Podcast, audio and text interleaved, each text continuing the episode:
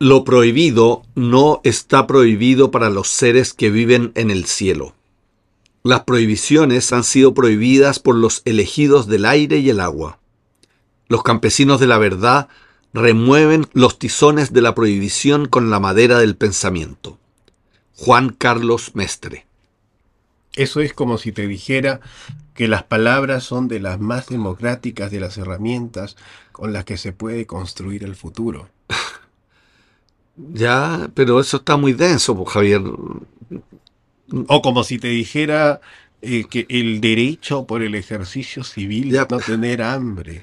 Pero espérate, ¿qué estás haciendo, hombre? Es la propia materia de... Ah, al guion. Corten, corten, cíñete al guion, compadre. ¿Qué guion? Sí, ah, bueno, seleccionamos una frase de todas estas que leímos de Mestre para que tú no me pongas a leer todas las otras que no seleccionamos. Me ciño a mi ética de la desobediencia. No, eso me queda totalmente en evidencia. ¿Por qué te molesta tanto la desobediencia? No, no es que me moleste la desobediencia, pero ciñete al guion, porque perdemos tiempo grabando el programa si tú no te ciñes al guion. La desobediencia es la utilidad de lo incómodo, Ay, como la única ya. posibilidad de Bueno, existencia. entonces hemos invitado al gran poeta español Juan Carlos Mestre, uno de los poetas más importantes de vivos. Viste que además que me enredo entero con tu desobediencia ridícula. Ya, ¿Has sido desobediente alguna vez tú? muchas veces. No. Ya, además invitamos, no, no invitamos, recibi- recibimos, recibimos que el poema de Daniela Rodríguez León que comentaremos de Perú, Mm. de Perú. Ella no es una actriz. Un, poeta, un poema muy largo, tuvimos que cortarlo. ¿Cómo pero muy bueno. largo? Sí, ya. El acto de creación es un acto de desobediencia. Prepárense.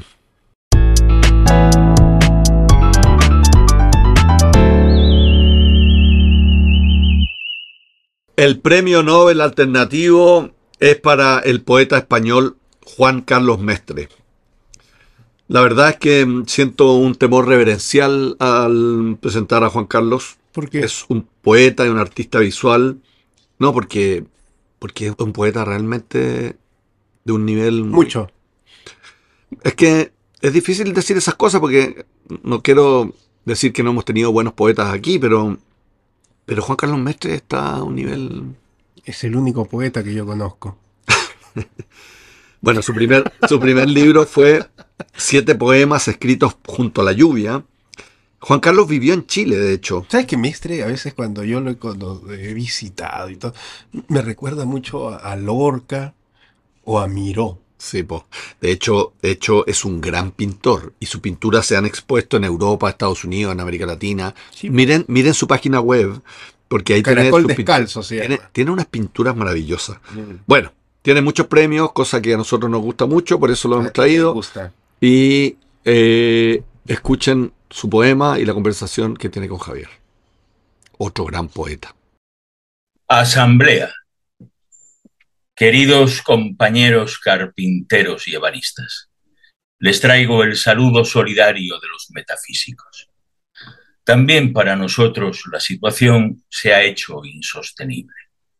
Los afiliados se niegan a seguir pagando cuotas.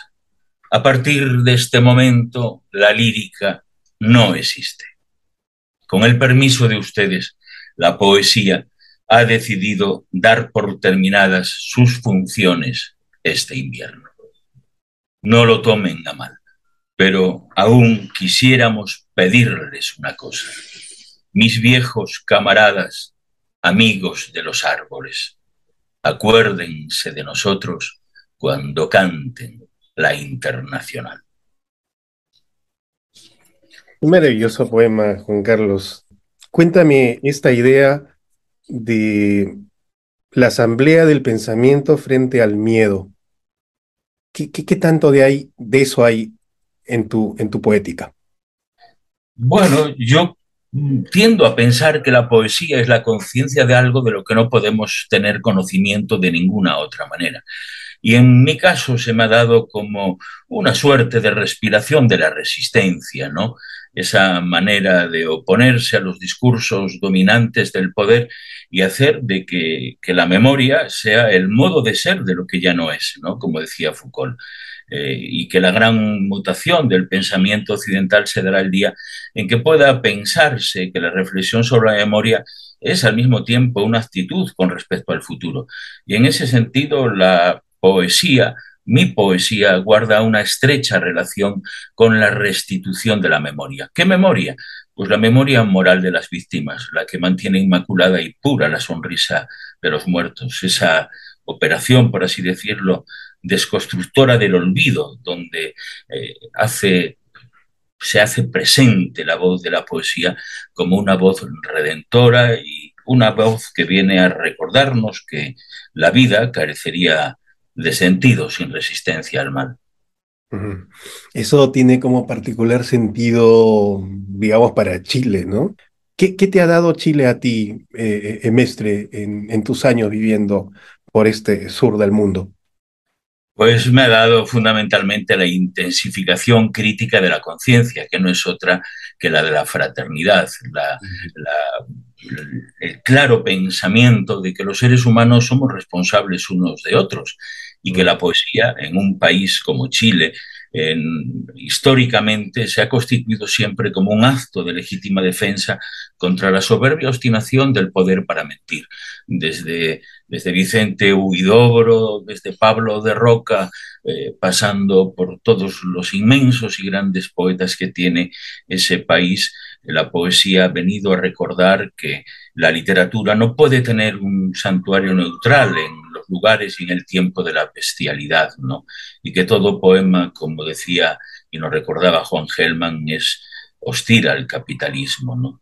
Como las palabras eh, eh, son unas aliadas con naturales de la, de la memoria, lo que significa, pues en términos morales, aliadas de la, de la piedad, de la justicia, de la tolerancia, de la misericordia. En fin, que el compromiso vital de las generaciones, de todas las generaciones, en esa voz colectiva, en esa voz sin boca que ha sido siempre la poesía en Chile como un compromiso, decía, vital con la búsqueda de la verdad. ¿Qué tan desobediente tiene que ser un poeta, Mestre? Bueno, creo que, desobediente fundamentalmente frente a la esclerosis de la costumbre, ¿no? El poeta encarna la absoluta libertad de la creación poética y, por tanto, la de la ampliación de los límites significativos del lenguaje que nos adelantan de alguna manera el porvenir, ¿no? el desenvolvimiento, por así decirlo, de una protesta, que es la lucha por los derechos civiles a la felicidad. No creo que haya más legítima aspiración eh, para para, un poeta, para alguien que construye cualquier artefacto artístico, ya sea este lingüístico o material, que el de estar comprometidos con la tarea aún inexpresable de, reconstruir eh, la dignidad perdida, los sueños aún pendientes de ser soñados del pasado, ¿no? Ese gran concepto de la, de la soledad humana bajo la intemperie del universo y que no es otro que el viejo sueño de la igualdad eh, que soñó pues desde, desde Oscar Wilde cuando pensaba que había que reconstruir la sociedad sobre unas bases radicalmente más justas que algún día hicieran imposible el sufrimiento a la melancólica ruina de las utopías sobre las que se ha construido pues bueno, la esperanza. Yo te quería preguntar, eh, además, tú escribiste un libro que para mí ha sido una gran, influencia poética, llamado La bicicleta del, panadero. Y efectivamente, tú eres el hijo del panadero. La poesía es, un oficio o es una profesión, es un poco ingenuo lo que te estoy preguntando, pero, pero existen poetas profesionales. Pues bueno, no es del todo fácil, querido Javier, porque yo creo que la poesía es una casa de huéspedes con las puertas abiertas de par en par, donde cada cual ha de hacer absolutamente lo que le dé la gana. Quien considere que es un oficio, pues que se dedique al oficio. Quien crea que sea una profesión, que se dedique a la profesión. Para mí no es otra cosa que el encargo que nadie me ha hecho, pero que estoy dispuesto a cumplir hasta el último día de mi vida. Yo no sé si la poesía es la voz sagrada de la tierra ingenua, como llamaba Malarmé a los grillos, o esos montones de azafrán donde los niños de Lorca eh, siguen machacando pequeñas ardillas.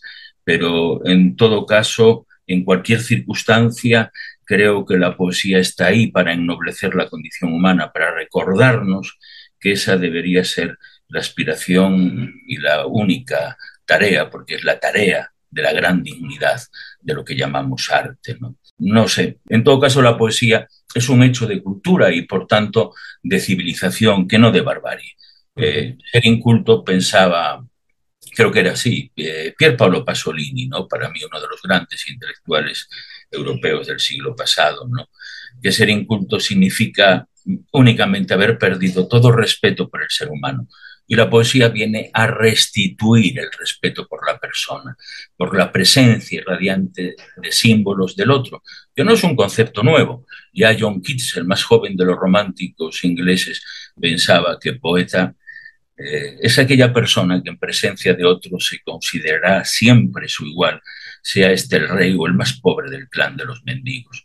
Pues bueno, en ese oficio, en esa profesión de la igualdad, ¿acaso resida la belleza irrenunciable que es escribir poesía. ¿Qué, tanto de Parra puedes destacar tú en, no sé si como influencia, pero en todo caso sí como coetáneos, ¿no? En parte de la misma eh, etapa en, Chile. Bueno, eh, yo de Parra y de todos los poetas que he leído. Creo que, que todos escribimos con, con, el aire ya respirado de las palabras que escribieron otros y que todos los grandes pensamientos han sido ya pensados.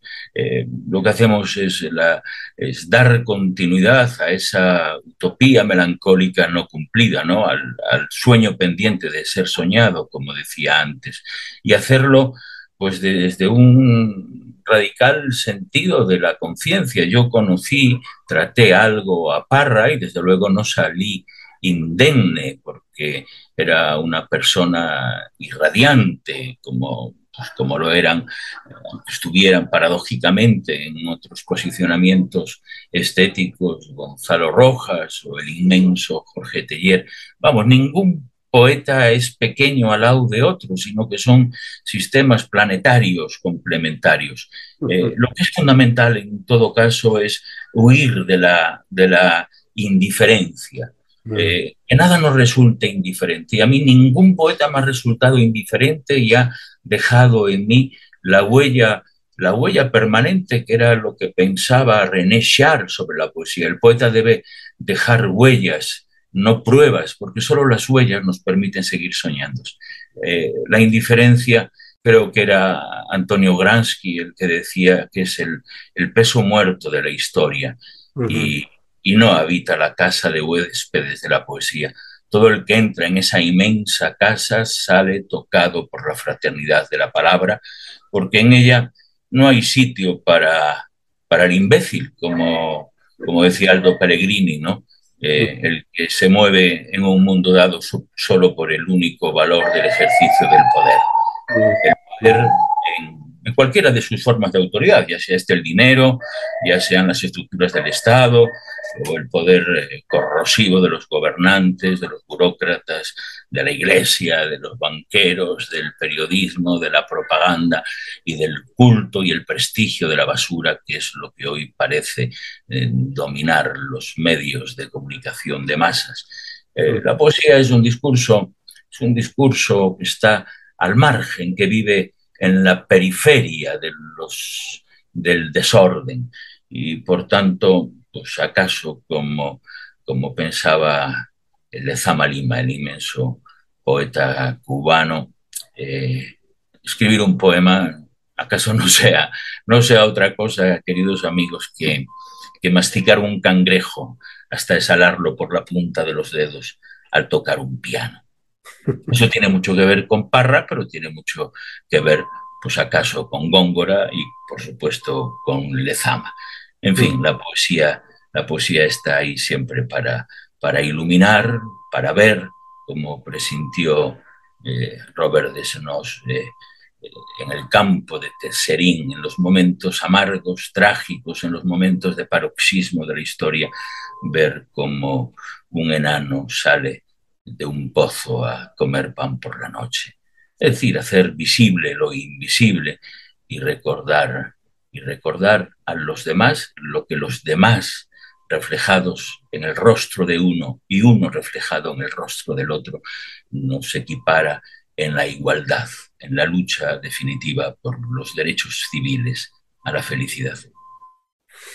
¿Qué, envuelves hoy en tu, en tu pañuelo, ¿Acaso todas las cosas pequeñas e imprescindibles que, con las que el ciudadano, la ciudadana se enfrenta cotidianamente a la, al gran esfuerzo de la vida y, y, a la lucha por la sobrevivencia, ¿no? Bueno, yo creo que, que fundamentalmente lo que se envuelve en el pañuelo cotidiano de la vida son esas piedras blancas que marcan el camino a los errantes, la fraternidad, eh, los amigos, la pasión amorosa, el deseo, eh, en fin, todo lo que, lo que ilumina el sendero de la vida frente a la vergüenza histórica de los crímenes civiles, frente al exilio olvidado de los muertos, frente a la repugnante abyección del autoritarismo, ¿no? La pequeña lengua, la pequeña voz sin boca, ¿no? Que nos recuerda permanentemente aquel principio del, del soy inocente, tengo derechos, no me mates. Creo que en esas pequeñas y trascendentes cosas de alguna manera perviven los primeros dictados de la palabra escrita, la primera revelación imaginaria de lo humano y la imaginación de lo divino, aquello que como un legislador invisible habita en la conducta humana. Creo que era Shelley el que decía que los poetas eran los eh, legisladores nunca reconocidos del universo. Hoy ya sabemos que eso no es así. Los grandes legisladores del universo son los grandes sátrapas y los mercaderes del dolor humano, aquellos que han hecho de su obsesiva dedicación al coleccionismo de escamas litográficas, como llamaba poder era el dinero su único oficio y profesión. Eso sí que tienen oficio y profesión. ¿Acaso el del poeta no sea no sea otra que la de levantar el dedo y, como pensaba Cortázar, convertirse en un ser absolutamente incómodo, pero también útil entre los desapercibidos habitantes de la tribu. La utilidad de lo incómodo. Oye, la última pregunta que debo hacerte es, ¿cuándo un poeta se da cuenta de que es un poeta?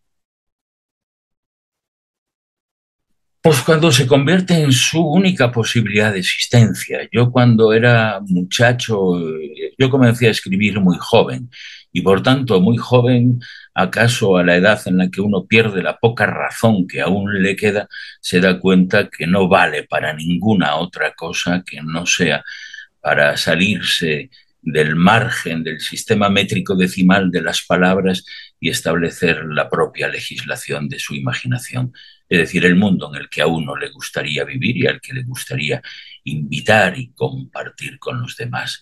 Cuando la poesía, cuando las palabras son la única casa posible del ser y también la única posibilidad de existencia para aquellos que han dado un paso, sin duda, hacia la incertidumbre, hacia la dolorosa tantas veces incertidumbre, hacia la terrible incertidumbre con la que tantos han pagado con su vida.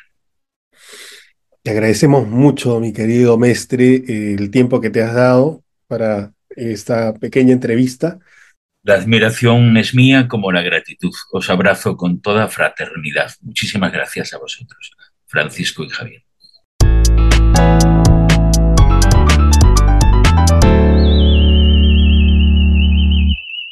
Los dioses incas nos han traído este poema de Daniela Rodríguez León. No seas mentiroso, tú no crees en los dioses incas. Pero por supuesto que creo en los dioses incas, ¿por qué no? En puros dioses griegos. No, eh, mentira. Judaicos. Mentira, creo en los dioses latinoamericanos. Bueno, Inti nos ha revelado este poema que se, que se llama La Puerta Blanca y que nosotros hemos seleccionado un fragmento, puesto que es un poema que tiene muchas hojas, muchas páginas, pero es muy buen poema. Lo pueden ver completo en palabradepoeta.com. Muy bien. Y es de una actriz, porque Daniela Rodríguez León es actriz de cine, de teatro y de televisión. Y piensa dejar el teatro por la poesía.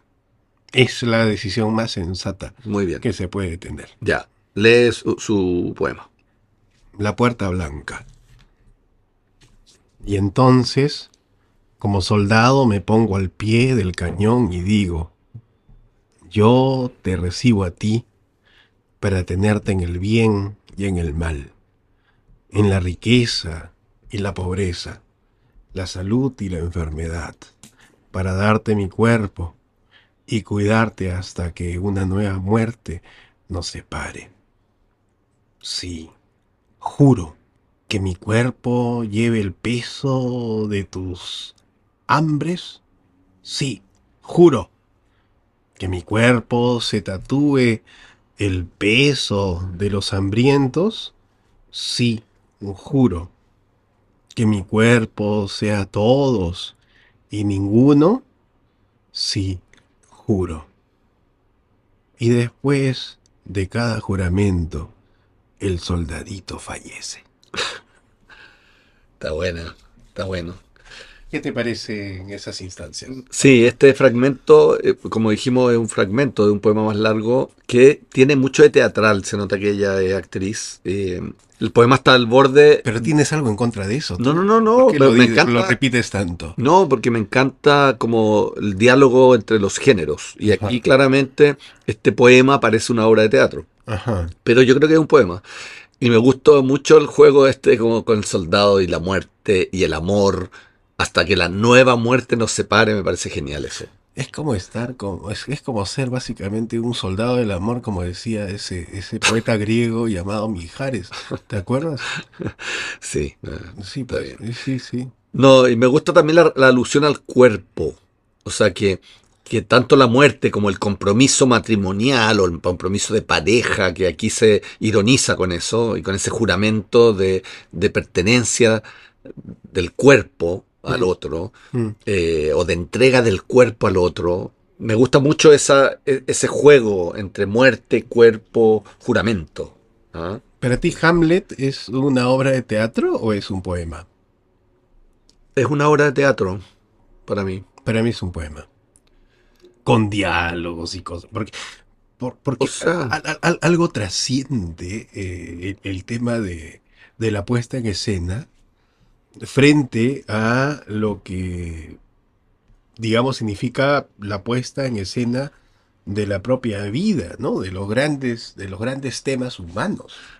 Bueno, pero es que los grandes temas humanos pueden tom- tomar muchos formatos. Mm. Un formato de teatro, de novela, de incluso de ensayo, obviamente que la poesía. Entonces, mm, creo que hay un deslinde, claro, entre los géneros. Me gusta traspasar esos deslindes, pero me parece que Shakespeare escribió poemas, y muy claramente poemas, y Hamlet es, es una obra de teatro nomás. Con elementos poéticos, no me queda duda. Eso es lo que me queda a mí de, la, de lo que ha escrito eh, Daniela.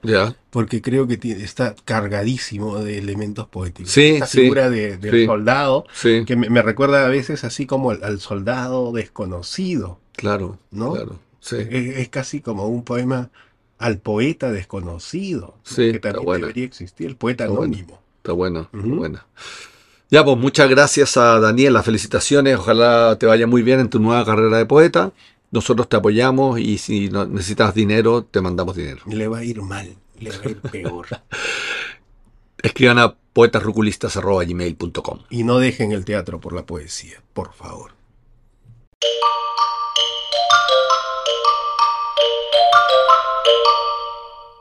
Bitácora Ruculista. Hemos quedado muy golpeados con la entrevista de Juan Carlos Mestre. Yo he quedado golpeado por el poema de Daniela. Eh, sí, golpeados poéticamente con ambas cosas. Y por eso toma este sobre y saca de aquí mismo el aforismo. La letra entra con sangre, ¿te han dicho alguna vez? Si no me voy a sacar La desobediencia, el- el cor- la correa. la correa, te voy a sacar la correa. Ah, sí. Apúrate. No te voy a hacer caso con eso, lo tengo anotado aquí un papelito. Mira, dice así, la desobediencia es la ética de decir que no cuando se tiene que decir que sí.